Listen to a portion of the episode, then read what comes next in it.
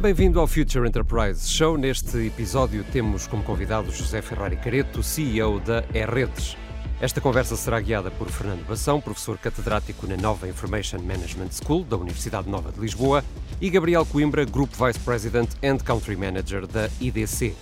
O Future Enterprise Show é oferecido pela IDC Portugal e pela Nova IMS em parceria com a Nexcellence. Bem-vindos a mais um episódio do Future Enterprise Show uma iniciativa da IDC em parceria com a Nova IMS, com apoio da Nexcellence, um programa que pretende discutir os principais temas relacionados com o futuro das organizações numa economia cada vez mais digital. E Future Enterprise é o termo, é a framework, é a visão da IDC é, para aquilo que é, pretendemos é, que uma organização seja, é, uma organização resiliente, é, ágil e capaz de inovar de uma forma contínua numa economia cada vez mais digital. E cada episódio temos uma conversa, uma conversa, uma entrevista com uma personalidade que acreditamos que esteja ou a criar ou a transformar uma Future Enterprise ou a contribuir para o ecossistema de transformação digital em Portugal. Eh, e, e, nesse episódio temos aqui mais um convidado, são sempre convidados muito, muito especiais.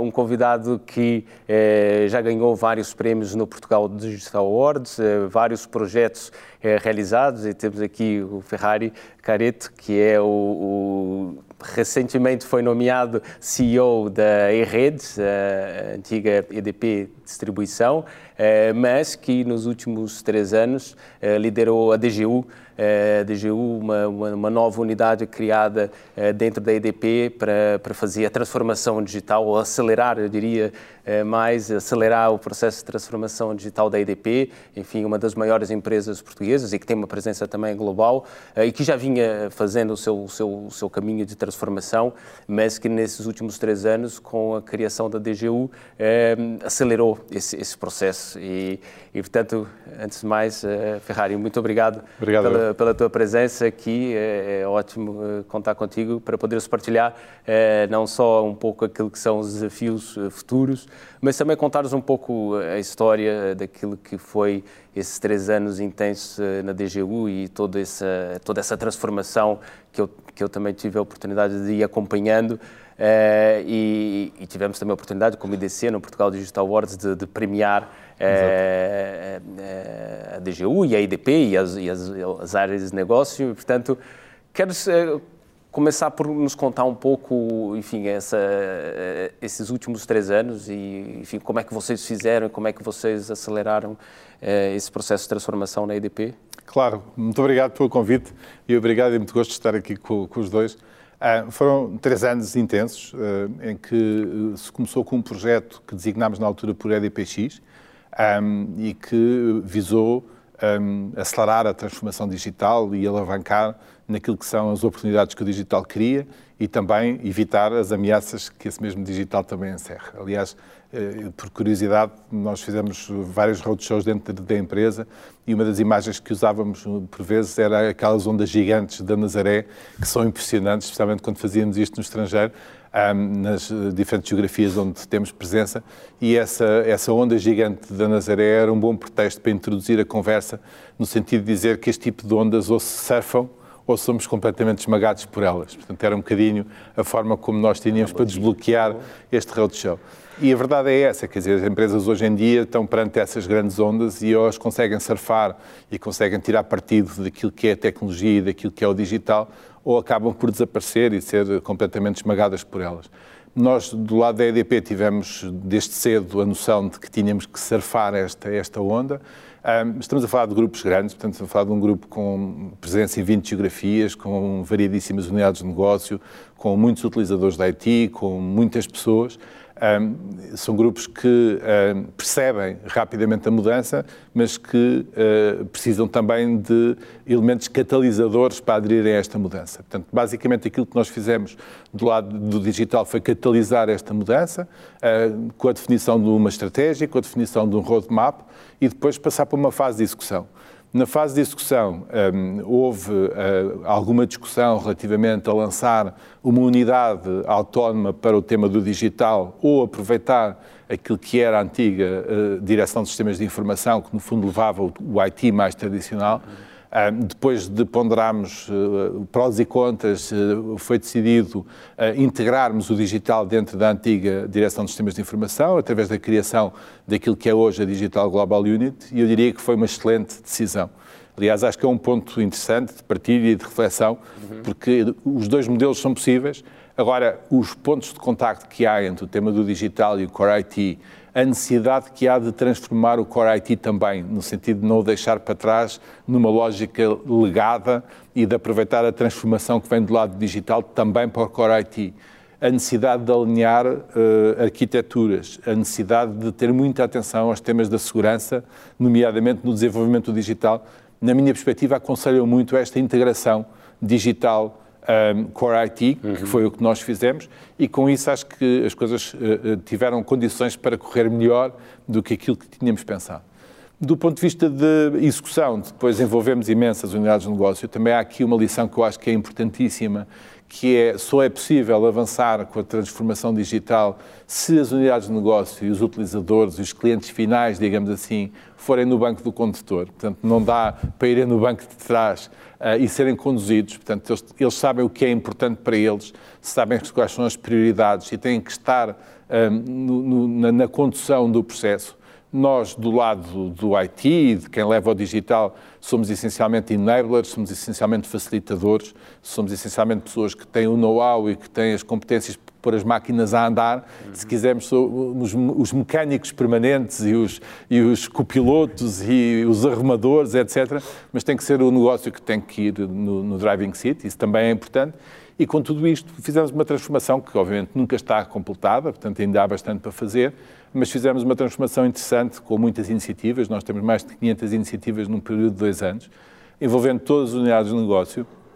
Do ponto de vista do Core IT, com, com uma evolução também muito interessante e que é também enabler para aquilo que se faz do lado digital, desde logo na área dos dados, uhum. na criação de data lakes, na, na, na, em tornar os dados mais líquidos dentro da organização e também toda a adoção da cloud e todas eh, as ferramentas que vêm por arrasto em termos de machine learning, etc., etc., que estão disponíveis no ambiente mais cloud e que nós temos vindo a alavancar imenso, basicamente em três vertentes. Naquilo que é a relação com os nossos clientes, uhum. naquilo que é a gestão dos nossos ativos e naquilo que é o apoio à empresa e aos colaboradores. Portanto, foram esses três vertentes que nós identificamos e temos vindo a entregar muito nessa, nessas vertentes bem, muito bem.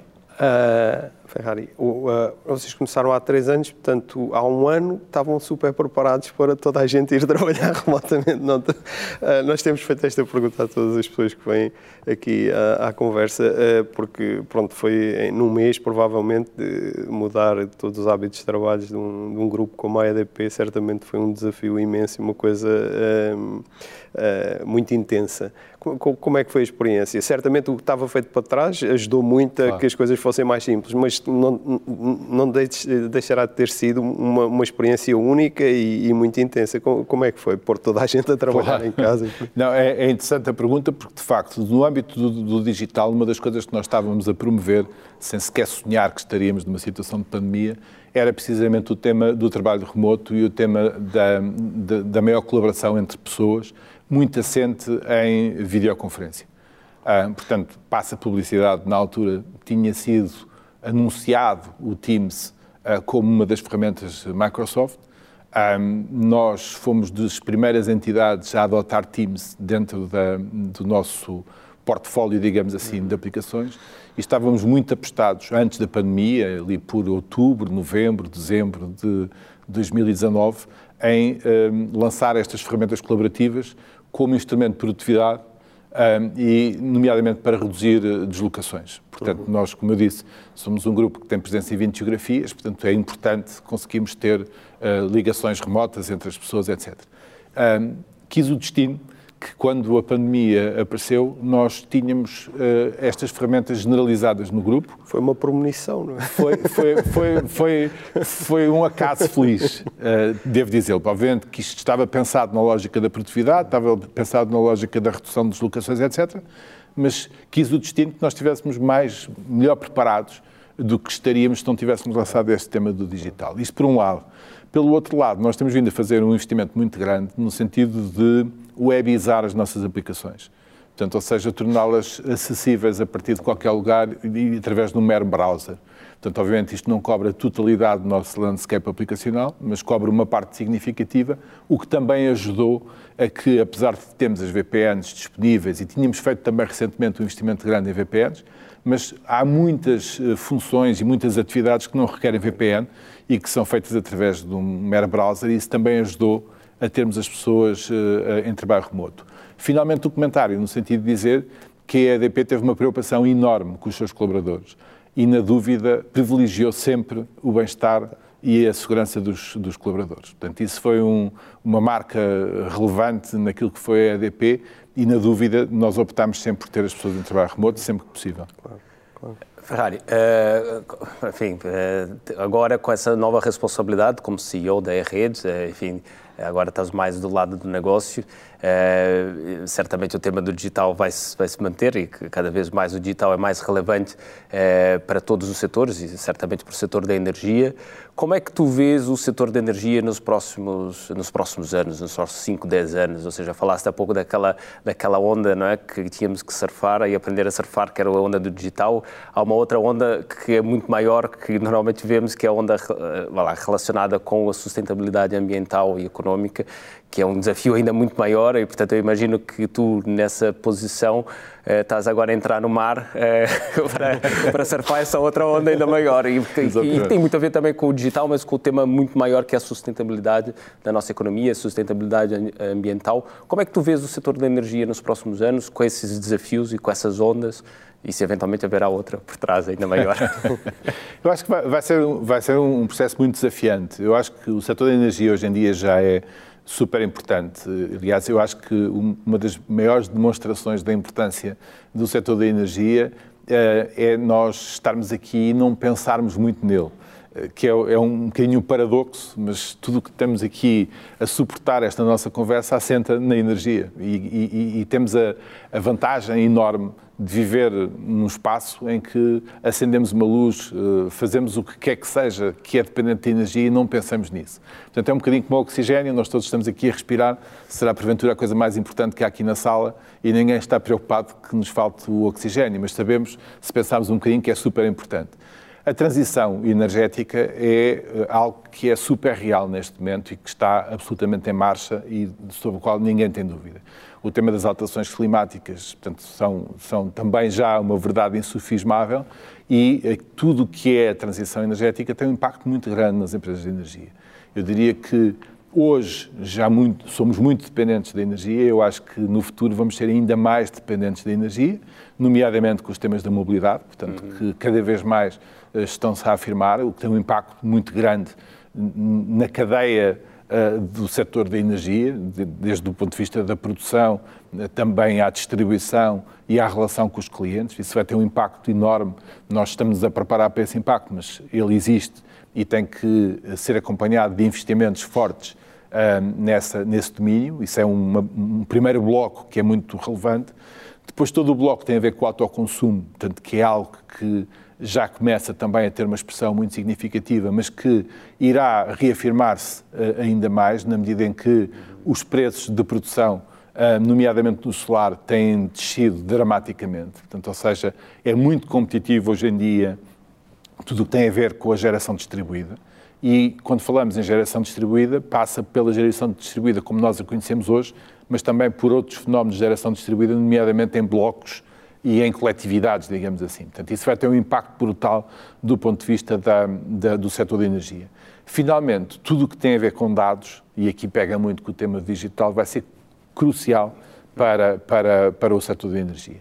E em todos os elos da cadeia de valor. Portanto, os dados hoje já são bastantes, mas com as sensorizações, com o tema dos smart meters, com o tema do, de todo o IoT e com o tema do 5G, portanto, no fundo, vamos ter ainda mais dados disponíveis no, no, no setor e vamos ter uma necessidade brutal de lidarmos com esses dados, de tratarmos esses dados e de tomarmos decisões baseadas nesses dados. Portanto, eu diria que estas são as grandes transformações. Uma grande onda de dados também. Uma, uma onda enorme de dados um, que é preciso uh, gerir que do ponto de vista, eu diria quase logístico, põem desafios significativos. Nós, neste momento, no grupo, temos um volume de dados enorme que gerimos e gerimos bem e de forma otimizada, mas são desafios grandes do ponto de vista operacional, diria eu. E depois há o desafio de organizar os dados, encontrar as verdades únicas, encontrar os modelos de dados unificados e democratizar os dados dentro das organizações para que as organizações possam tomar as suas decisões baseadas, suportadas em dados. Depois há toda uma dinâmica de modelização, analytics, manutenções preditivas, eh, possibilidade de acrescentar conhecimento em cima destes dados, que é um caminho que nós temos vindo a percorrer. É, é um caminho super interessante, onde há oportunidades bastante significativas do ponto de vista de negócio. Portanto, eh, é, é, é um setor em permanente mudança, com desafios uh, fantásticos e que uh, vai uh, reafirmar-se e vai trazer muito mais, vai ser muito mais importante naquilo que é a sociedade atual. Para além da transição digital, é a transição energética que vai, obviamente, mudar. Exatamente. Uh, aliás, o, em, em, relação aos dados, ainda neste último Portugal Digital Awards, a EDP ganhou exatamente um prémio relacionado com a, a manutenção preditiva através exatamente. de modelos, modelos preditivos exatamente. da infraestrutura, não é? Da E-Redes. Exatamente. exatamente. Por coincidência da E-Redes, é verdade. exatamente. Uh, eu imagino, no contexto da E-Redes, de facto, não só a quantidade de dados deve ser enorme, porque estes sensores monitorizam ao segundo, mas depois também, digamos, os desafios de transformar todo este, todos estes dados em soluções que sejam realmente úteis, quer para a empresa, quer para os clientes, deve ser um desafio grande. A propósito destes desafios e dos dados e por aí, há, obviamente, eh, as startups é um, é um, digamos, são um fenómeno incontornável. No contexto da energia, e também, em particular, é? a EDP, qual, é que é a estratégia, o, digamos assim, a, a ideia que têm para como incumbentes, eh, não, digamos, não sofrerem no vosso negócio com estas disrupções tecnológicas que potencialmente eh, podem acontecer e que tipo de, digamos assim, de startups é que têm aparecido na área de energia que parecem ser interessantes? É certo. Ah, nós, nós somos incumbentes na medida em que chegamos primeiro. Mas temos noção de que uh, temos uma concorrência muito significativa em todas as áreas onde atuamos desde logo numa que não é óbvia e que tem a ver com o talento. É, Ou seja, nós disputamos talento em concorrência com um conjunto vasto de empresas, procuramos ter os melhores, ter os mais qualificados, uh, e isso concorremos com empresas de todos os setores, da banca, das telecomunicações, dos seguros, etc. Portanto, nós temos concorrência em, todas, em, toda, em todos os elementos da cadeia de valor, em todos os negócios, é uma coisa com a qual estamos habituados já há bastante tempo, um, obviamente procuramos ser os melhores, o que é normal, mas temos esta noção de que a concorrência existe. Um, aliás, a concorrência uh, no setor energético é, é, é, significativa, nomeadamente nos setores B2B, etc., desde há muito tempo. Portanto, temos esta noção que quer a montante, quer a jusante, há esta concorrência. Do ponto de vista das startups, nós procuramos acompanhar a par e passo aquilo que se faz quer no país, quer, quer no mundo.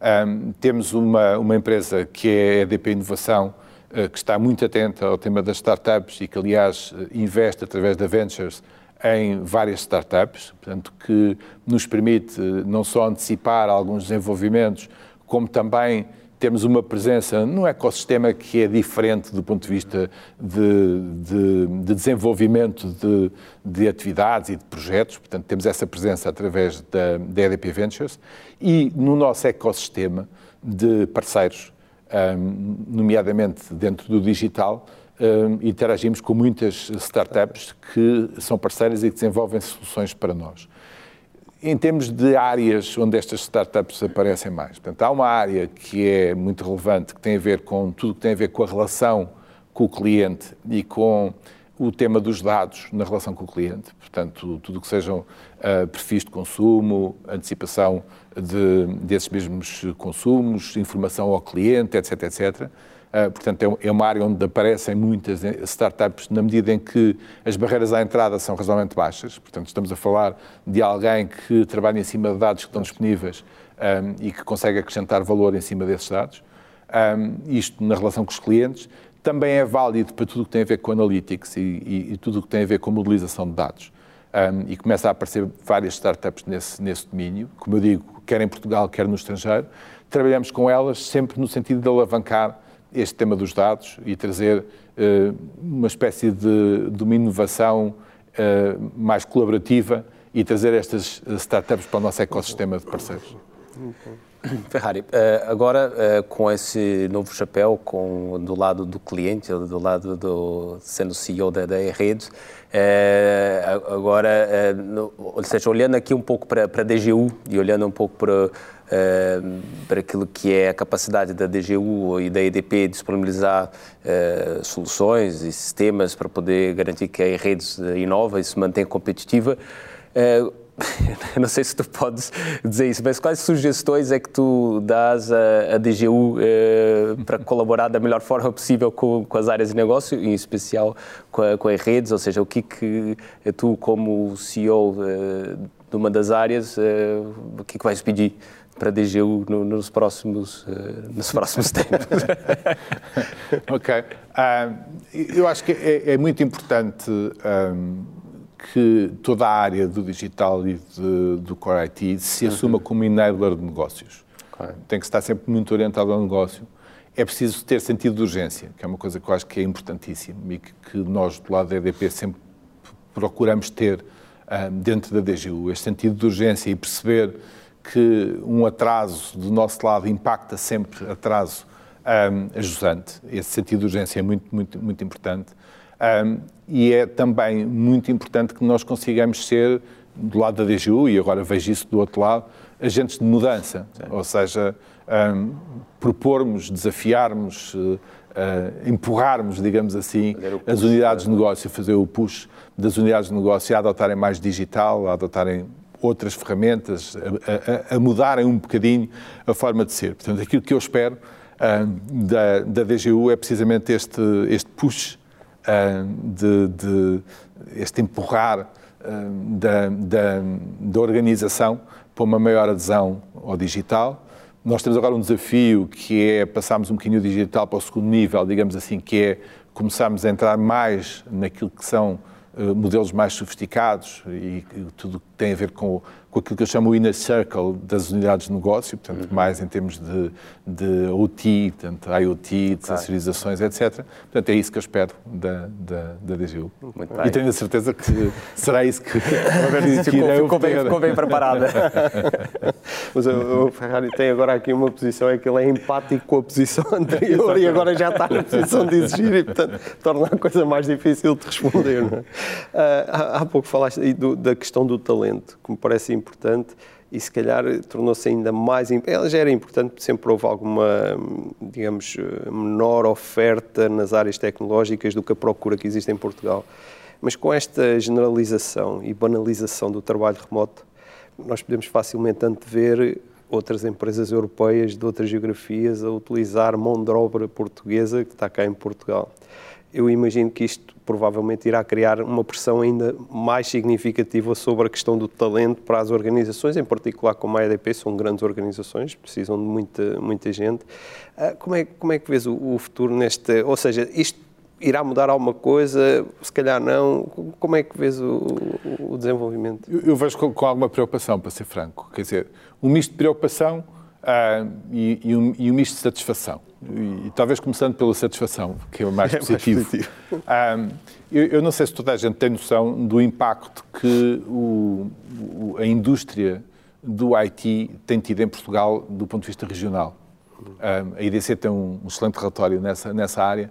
a quantidade de polos que as diversas empresas em Portugal têm no interior do país a desenvolver uh, software e a prestar apoio a empresas internacionais, acho que tem tido um impacto brutal uh, em Portugal. Uh, eu acho que as pessoas muitas vezes não têm noção disto. Portanto, se nós soubermos e olharmos para uh, cidades como Fundão, Porto Alegre, já não falo de Braga, e Daniel Nova... Sim, hoje já são mais de 150 Beja, centros. É? Exatamente. Isso é uma coisa que acho que nos deve encher de satisfação. E, e, eu, pessoalmente, como, como, cidadão, fico muito contente de ver o país a desenvolver-se dessa forma, porque eu acho que isto faz mais do que alguns modelos de regionalização Sim. que, por vezes, são difíceis de implementar. Portanto, isto fixa pessoas, fixa pessoas com um nível de educação bastante elevado, fixa famílias, arrasta desenvolvimento e traz, uh, empurra coisas para fora de Lisboa e do Porto e de Braga. Portanto, e, e, e, estamos a falar de cidades pequenas, muito próximas de politécnicos, tem uma vantagem também muito grande de ir buscar as pessoas formadas dos politécnicos, portanto, cria oportunidades de emprego. Isso é a parte da satisfação. A parte da preocupação é que grande parte destas empresas e destes polos e destes núcleos estão muito vocacionados e virados para o nearshore. Uhum. Portanto, Portugal, neste momento, é muito competitivo em termos de nearshore, ou seja, prestar serviços a partir de Portugal, nomeadamente para países da Europa, nomeadamente no norte da Europa, e isso provoca uma pressão significativa no mercado do talento da IT. Onde temos um outro problema, que é a nossa oferta já é escassa. Nós temos um tema demográfico, a partir, logo em primeira, em primeira mão, temos um problema gravíssimo do ponto de vista demográfico, que vai demorar muitas décadas a resolver. Os problemas demográficos, como nós sabemos, resolvem-se em gerações. Portanto, estamos a falar de 30, 50 anos. É um problema que eu acho que é dos problemas mais graves que o país tem, o problema demográfico. Associado, associado ao problema demográfico, temos uma tendência muito grande de uh, muitos jovens que abraçam uh, cursos que têm menos complexidade, para utilizar uma abordagem mais, mais, mais eufemística, abordagens menos, menos, menos exigentes, digamos assim. Portanto, isto traduz num, numa escassez de recursos pelo lado da oferta, na medida em que os recursos são escassos, e pelo lado da procura, no sentido que a procura é muita. É algo que eu julgo que aconselharia algumas abordagens colaborativas dentro do país, uh, nomeadamente a partir de grandes empresas, a partir das universidades, no sentido de ver como é que nós conseguimos, num prazo razoavelmente curto, 10 anos, conseguir du duplicar ou triplicar a capacidade que nós temos na produção de engenheiros em Portugal nestas áreas. Se não os fizermos, eu, se não o fizermos, eu acredito que daqui a uns 15, 20 anos estejamos numa situação muito mais difícil do que a que temos hoje.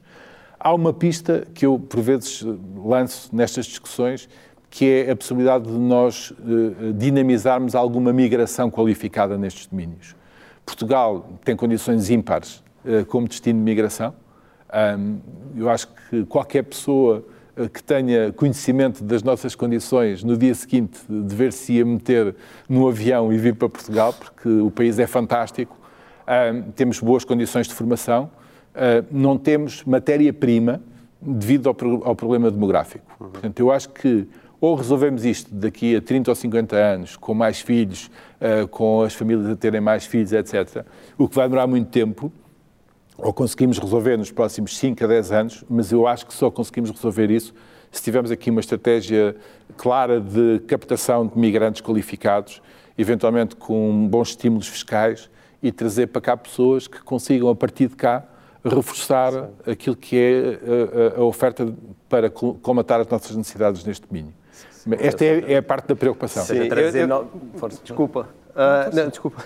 Uh, Eu, eu, eu, pois, eu penso que o, o, o diagnóstico é, é, exatamente aquilo que nós partilhamos. É, é, será sempre um desafio e não há muitas outras opções que não sejam essas. Mas há aqui um tema que talvez também seja interessante ter a tua opinião, até porque com a, a fábrica digital e todas essas coisas, uh, tem que ver com o reskill. Achas que há oportunidade para aquelas pessoas que fizeram aqueles cursos de natureza menos técnica e que também serem, digamos, terem oportunidade de entrar nesta revolução digital e terem um papel ativo no, no desenvolvimento destas... Uh... Eu acrescento aqui mais um ponto, ou seja, para além do reskill, também, da mesma forma que nós, como portugueses, podemos trabalhar para outras empresas fora de Portugal, se calhar nós, eh, empresas, e a EDP, se calhar também pode contratar recursos, mesmo que não venham para Portugal fisicamente, se calhar estejam a trabalhar ou no Brasil, ou na Argentina, eh, ou num outro país qualquer, que seja na Europa ou seja na Ásia. É? é? verdade. E, e, são, são, as duas coisas de verdade. Em relação a essa última, o, o, esta pressão sobre o talento da IT é mundial. Uh, o que eu acredito é que nós, como país, somos competitivos face a outros países para criar boas condições de trabalho nestes recursos. Mas os recursos são finitos à, à escala mundial. Temos a vantagem de haver países que têm uma capacidade produtiva em termos de geração de pessoas muito maiores do que as nossas. Portanto, daí eu dizer que havia interesse em nós conseguirmos atrair pessoas que venham de países que têm taxas de crescimento da população muito superiores à nossa e fixá-los cá. Certo. Portanto, esse é, é, é, um tema. Obviamente, nós já trabalhamos com offshore, portanto, temos uh, vários eh, parceiros que recorrem a offshore, um, mas este, esta dinâmica eu acho que exige uma atenção muito grande para o que se passa em Portugal. Uhum, uhum. Relativamente ao tema do, do reskill, eu acho que há, há aqui dois temas. Há um reskill na perspectiva do utilizador e há um reskill na perspectiva do produtor, chamemos assim. Eu acho que o reskill, do ponto de vista do utilizador, é, é, é mais fácil, tem que ser feito e todas as empresas têm a, a obrigação, diria até moral, de uh, estar permanentemente a, a, dar os instrumentos aos seus colaboradores no sentido de se adaptarem às novas tecnologias. Portanto, isso do lado da EDP é algo que sempre aconteceu e sempre continuará a acontecer. Portanto, as pessoas do nosso lado têm níveis de proficiência com o digital elevadíssimas. Portanto, é um dos nossos KPIs, é precisamente assegurarmos que as nossas pessoas, do ponto de vista da utilização, estão aptas a trabalhar com dados, com novas tecnologias, com ferramentas que nós disponibilizamos. Do ponto de vista do produtor, já é um bocadinho mais difícil. Portanto, ou seja, um, haverá áreas onde é mais fácil fazer a mudança entre alguém que tirou ou que tem uma determinada formação de base e o conseguimos mudar para um produtor de software, chamemos assim, há áreas onde isso é muito difícil que aconteça. Uhum. Portanto, há áreas muito distantes. E eu, nessas áreas mais distantes, confesso que tenho algumas dificuldades em ver que isso aconteça. Há iniciativas que estão neste momento em curso, aliás, há várias no país, quer das universidades, quer da sociedade civil, no sentido de dar mais formação, nomeadamente à produção de software uh, no país, são de louvar, são iniciativas muito interessantes. A minha preocupação final é sempre a escala, uh, que é um tema que nós, no lado digital, na EDP, sempre tivemos presente, que é o digital at scale, portanto, ou seja, procuramos não fazer coisas pequeninas e uma ou duas, portanto, é à escala. Portanto, do lado da, da EDP, como eu dizia, em dois anos fizemos mais de 500 iniciativas, portanto, é uma escala grande. Quando olhamos aqui para este tema dos recursos humanos e o tema de reskilling e como é que conseguimos colmatar ou aliviar esta pressão entre o desencontro da oferta com a procura, eu acho que há aqui um tema de escala. E o tema de escala tem que ser feito com abordagens diferentes significativamente diferentes. Portanto, não acredito que um reskilling consiga colmatar esta grande diferença que nós temos do ponto de vista deste desequilíbrio certo. entre a oferta e a procura do, do, lado do IT. Mas é curioso, Ferrari, estavas a falar aqui do tema da escala, não é? Para o tema dos recursos é preciso repensar, eh, de fato, e pensar numa, numa escala mais eh, maior do que uh, uh, simplesmente a requalificação. É, mas a escala também é um grande desafio para as empresas portuguesas, né? porque quando nós falamos dessa transformação, dessa transição digital e uma economia global e digital, ou seja, as organizações precisam de fato competir nessa, nessa economia global e digital e para isso precisam escala. Vocês, EDP, têm, enfim, tem, tem já essa, isso no DNA, ou seja, já é uma empresa que está presente em vários países e, e tem competido e daquilo que eu tenho visto, eh, enfim, tem soluções e abordagens para o digital, até mesmo modelos de negócio, que compara com as melhores uh, do, do, mundo. Uh, como é que tu vês o nosso mercado, o nosso mercado, Portugal como economia? Achas que as empresas estão, estão preparadas para, para, para competirem nesse mercado? Precisam, é preciso mais é, mais maturidade de gestão é, para pensar global. Qual é a tua visão sobre o mercado como Eu um dividiria em, em, em, dois blocos. O bloco das grandes empresas, que estão diria, muito bem preparadas. Portanto, quando olhamos para as grandes empresas eh, do mercado português, portanto, elas têm hum, as mesmas eh, condições e a mesma performance de grandes eh, multinacionais. Quando olhamos para telecomunicações, seguros, banca, mesmo do lado da energia, portanto, nós não temos nada a dever, digamos assim, quando comparamos com, com outras empresas. Por exemplo, a EDP, relativamente aos seus peers na, na Europa, e, aliás, vale dizer que a energia na Europa, eu diria que está bastante mais avançada do que a energia do lado dos Estados Unidos, nomeadamente no que diz respeito à relação com o cliente final. Uhum. Um, eu acho que Portugal está muito bem posicionado nesse, nesse domínio. Um, tudo o que são indicadores são favoráveis, portanto, não, não, não vejo problema. Naquilo que diz respeito depois às PMEs, às empresas mais pequenas, eu acho que, que sendo otimista, há um antes e um depois. E há o antes e o depois da pandemia. Um, e um, todos nós temos noção do drama que tem sido uh, uh, o Covid, o drama que tem sido, pronto, do ponto de vista uh, individual, do ponto de vista coletivo, do ponto de vista económico, um, do impacto absolutamente negativo que tudo isto tem tido.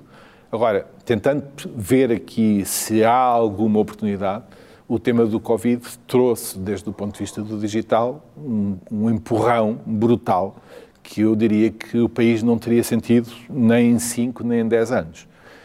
Desde o tema do comércio eletrónico ao tema da maior proficiência na utilização de teleconferência, da possibilidade de fazer utilização de meios digitais que, eu diria, há dois anos seriam completamente impensáveis. Eu acho que o país mostrou uma capacidade de adaptação que não surpreende se olharmos para o passado, porque infelizmente já tivemos de nos adaptar a muito, mas surpreende se olharmos para o que é o país hoje e o que era o país há um ano e meio no que diz respeito à utilização do tema do digital. E isto é válido para as pessoas e é válido para as empresas e, em particular, as PMEs. Há imensas PMEs que estão a adaptar ao tema do comércio eletrónico, os indicadores do comércio eletrónico, como a EDC bem sabe, têm aumentado significativamente. A presença internacional das empresas também tem aumentado significativamente através desta presença digital. Portanto, eu diria que o que é grande comparava bem e está bem. O que é pequeno, eu diria que comparava pior. Acho que, infelizmente, encontrou este tema do Covid com consequências dramáticas para alguns setores que nós bem conhecemos. Acredito que daqui a 5, 6, 7 anos possamos olhar para trás e ter visto que, desde este ponto de vista, uh, houve um contributo positivo por as pessoas, no fundo, terem aderido muito mais a estes temas do digital e estarem muito, mais, muito melhor preparadas para concorrerem com outras empresas e, sobretudo, terem aberto outros mercados que porventura não teriam aberto se não fosse isto. A necessidade de aguçar o engenho, não é? Exatamente. Portanto, fazer mais uma pressão para, para irem para fora, para exatamente, irem, para exatamente. se globalizarem. É isso. Há pouco estávamos a falar da questão dos dados. Eu acho que és um entusiasta e da importância que eles têm. Na tua posição, imagino que tenhas tido muita interação com decisores de topo Uh, e, e, com o tema dos dados, ou seja, até que ponto é que os dados uh, servem para informar a decisão, a reação das pessoas que estão habituadas muitas vezes a tomar uma decisão mais intuitiva, mais baseada na sua análise subjetiva e por aí. Eu tenho esta curiosidade, como é que, em geral, como é que vês? As pessoas normalmente aceitam bem, até porque há o tema também da, da verdade única, não é? Quando um decisor uh, está a tentar decidir com base em dados, mas a verdade dos dados varia dependendo da pessoa que, que o aborda, cria-se uma angústia e não, não, Como é que sentiste esse, esse tema na, na EDP, nomeadamente ao longo destes três anos? As pessoas têm de facto vontade ou, ou entusiasmo em relação a ter um, um, processo decisional mais baseado nos factos ou, ou são, digamos, sentem-se mais confortáveis a, a, decidir com base naquilo que sabem, que são os seus preconceitos, aquilo que já conhecem certo. do negócio? Eu acho que o grande desafio é introduzir o tema dos dados no processo produtivo. Uh, eu conto uma história só para, para ilustrar. Uh, eu lembro que aqui há, há, um par de anos fui ao Brasil, uh, justamente neste, neste roadshow que falava, nas diversas geografias onde estamos presentes, fui, fui ao Brasil, em São, a São Paulo, e houve um motorista que me foi buscar ao aeroporto para me levar para a cidade, para as instalações da EDP. E ele, no caminho, ia permanentemente a falar com, a, com o Waze uh, ia falar com o Waze como se fosse uma pessoa sentada ao lado dele, que ele dizia, e agora, tá, agora estás-me a mandar por aqui, eu agora, tão pronto, vou por aí, não sei quantos. Ou seja, havia uma simbiose perfeita entre o Waze e o motorista. E o motorista. Portanto, não era daquelas coisas de ah, pá, alguém lhe disse pá, era bom utilizar esta ferramenta, que isto era capaz de dar jeito, ah, está bem, quando tiver tempo é de usar, etc. Não, aquilo era uma extensão do carro. Portanto, ou seja, ele tinha um volante, tinha uma manete de velocidades, tinha um acelerador e tinha o Waze que lhe dizia para onde é que havia. Todos nós sabemos. completamente data-driven. Claro, exatamente. Portanto, todos nós sabemos como é o trânsito em São Paulo, pois é, que é uma coisa absolutamente horrível. Portanto, conseguir poupar 3, 4, 5 minutos no caminho e conseguir ir pela, pela, pela avenida tal ou pela avenida tal, para ele era fundamental. Portanto, isto é um bom exemplo do que é a introdução dos dados, do digital, no processo produtivo. Portanto, ou seja, não era uma coisa que era empurrada, é uma coisa que era uma necessidade que ele tinha. Quando olhamos para o tema do digital, quando olhamos para o tema dos dados, se eles estiverem impregnados no, no, no processo produtivo, se eles uh, responderem a necessidades dos utilizadores, as coisas correm fantasticamente bem. Aquela ideia da resistência, do ah, eu não fazia assim, fazia uhum. de outra maneira, se o homem que nunca teve Waze percebe que o Waze é uma forma de lhe poupar 5 ou 10 minutos num trajeto, num trajeto, não é preciso estar alguém a empurrar a coisa, estar a, a, insistir com ele para utilizar. Portanto, ele utiliza normalmente. Portanto, quando olhamos para o tema dos dados, dos modelos, etc., se eles responderem às necessidades dos utilizadores, se eles eh, estiverem ali para ajudar, se as pessoas perceberem que a vida delas é mais fácil e as decisões são melhores, portanto, as coisas correm muito bem. Onde as coisas, por vezes, não correm bem é quando se tenta uh, uh, obrigar as pessoas a fazer aquilo que não precisam ou obrigar a fazer as pessoas aquilo que não querem. Portanto, aí as resistências já são grandes. O segredo é tentarmos encontrar as primeiras e evitar as segundas. Basicamente é isso. Não, esse tema dos dados é interessantíssimo. Nós tínhamos aqui muito mais para falar. Estava agora aqui a ver, estamos, com, já, estamos já aqui na nossa fase final. Uh, Ferrari, eu sei que tens, tens filhos e, e imagino que os conselhos, obviamente, aos teus filhos que, ao entrar no ensino superior e no mercado de trabalho, seja, passe muito pelo tema do digital, engenharia, é, mas queria saber se é mesmo isso ou se tens outra, outra, outros conselhos que dás em casa aos teus filhos. É, e, e, e, também, se puderes comentar, quando, quando a EDP é, contrata, ou seja, quais é que são os, os, os, os fatores-chave na contratação dos recursos que estão a entrar, não é? dos, dos jovens licenciados? É, é, é de facto a escola, o, a, a média, ou, ou, são outros fatores? Portanto, se puderes abordar esses dois temas aqui para terminarmos. Muito bem. Em relação ao primeiro, eu, eu acho que é importante que os jovens não, não, não, afunil, não afunilem muito as suas opções à saída da, da universidade. Acho que é um, um primeiro conselho. Um, por vezes vejo uh, cursos ou, ou, ou opções que obrigam já muito cedo a fechar possibilidades. Eu, pessoalmente, a minha recomendação é que isso não aconteça, portanto, ou seja, que mantenha as opções abertas o mais possível, porque vida, a vida dá, dá, muitas voltas e, e, e às vezes ser muito fechado não é bom. A, a, segunda recomendação que eu faço é que sempre que haja possibilidade de estudar no estrangeiro ou de trabalhar no, no estrangeiro, é, é uma coisa que eu recomendo. Um, desde logo, do ponto de vista de dominar línguas, que eu acho que nos tempos que correm é uma vantagem competitiva e acho que todos os miúdos devem ter pelo menos mais duas línguas do que a língua materna. Estudar no estrangeiro ajuda muito uh, nesse sentido e, sobretudo, ajuda a ver outras culturas. eu, do lado dos meus filhos, portanto, tive a, vantagem de lhes poder proporcionar isso e tive a sorte de eles quererem e gostarem. E acho que para eles foi muito importante uh, estarem uh, no, no, fora durante um par de anos veem outras coisas, inspiram-se, veem, veem outras realidades e têm contato com outras culturas. No que diz respeito ao tema do, do recrutamento, eu diria que é bastante importante a escola, ter escolas sólidas e que deem bons modelos, bons frameworks mentais, que é uma coisa importante.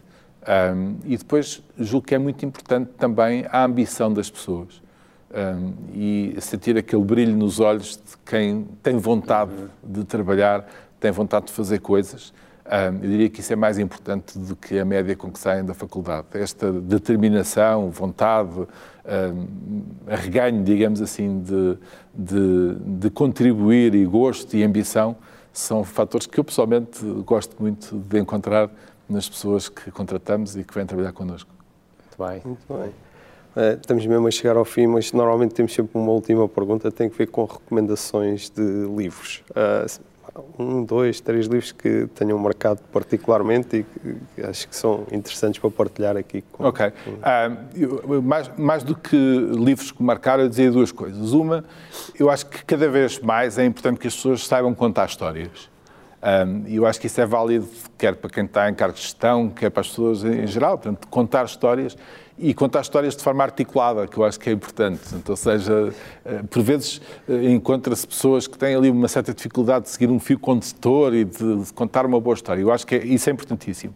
E, e, curiosamente eu acho que os romances e a forma como as histórias são contadas em certos livros Uh, são boas, nomeadamente numa fase muito inicial nos jovens, de arrumarem a forma de contar histórias. E estava a lembrar que o Essa, por exemplo, nisso é magistral, Sim. na forma como nós nos conseguimos transportar para dentro do livro e conseguimos viver a história Exatamente. que ele nos está a contar. Eu acho que isso é um também interessante do ponto de vista de gestão, dentro destas narrativas que nós, por vezes, temos que contar também, até para mobilizar as pessoas e trazê-las para aquilo que interessa. Isso é um, é um bom aspecto. Depois partilhar que o livro que eu estou neste momento a ler, que eu procuro muito ler livros de gestão nos dias, nos dias que correm, gosto muito de livros sobre produtividade, uh, que, e, e, não necessariamente produtividade pessoal, portanto, produtividade também empresarial. Uh, eu gosto de temas de eficiência, tentar ver como é que nós conseguimos melhorar e conseguimos fazer mais com menos recursos. Um, neste momento estou a ler No Rules uh, Rules, portanto, que é um livro sobre a cultura na Netflix, que é um livro muito interessante, que vou meio que recomendo na forma como há empresas que têm culturas muito diferentes daquilo que são as nossas e que vale a pena olharmos, não necessariamente para copiar na totalidade, mas para nos inspirarmos. Sim, há sempre algumas ideias interessantes, não é? Exatamente. Que vale a pena experimentar. Exatamente. Muito bem, muito bem, Ferrari. Fica aqui a sugestão, acho que foi uma conversa enfim, interessantíssima, que acho que conseguimos ter aqui as duas perspectivas, não é? Que acho que contaste bem a história, como dizias, acho que, e por acaso tinha um professor que dizia que o importante é aprendermos a aprender e saber comunicar, não é? Portanto, o resto Exatamente. depois vem por abraçar essa resolve. e, portanto, acho, acho, que, acho, que, acho que contaste muito bem essa essa história. E, enfim, acho que tinhas muito mais para contar. Tens uma carreira muito longa, mas acho que foi interessante ver essa evolução da DGU e o impacto que teve na transformação da IDP eh, e, e agora também aquele que é a tua visão e a tua perspectiva sobre aquilo que pode ser o futuro da IDP, principalmente em relação à redes, à IDP Distribuição eh, num, num, momento em que estamos nessa fase em que a transição climática e a transição digital, eh, enfim, são incontornáveis e, portanto, acho que foi muito interessante vermos essa, esses dois temas assim, no, no, foco de quem já teve a gerir o digital e que agora está a gerir, a gerir o negócio propriamente dito. É, foi também interessante vermos aqui a preocupação daquilo que são os dados, que é a tecnologia, mas depois também a preocupação com com a equipa, com as pessoas, com, com os recursos humanos e como é que se consegue competir nesse mercado global para ter os melhores recursos. E ficamos acho que aqui com algumas também recomendações e conselhos para darmos em casa também em família. Exatamente. e leitura é, certamente certamente temos aqui recomendações. Esse esse último que recomendasse eu ainda não ainda não li.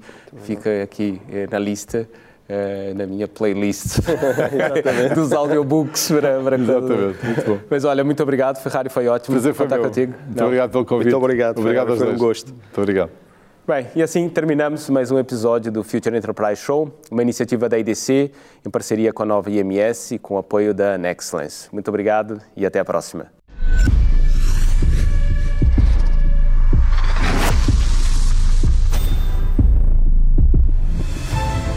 Nexcellence by Glint, uma parceria para criar o futuro digital, com respostas baseadas em experiência, com dimensão e ambição, com uma visão global e talento nas competências mais inovadoras.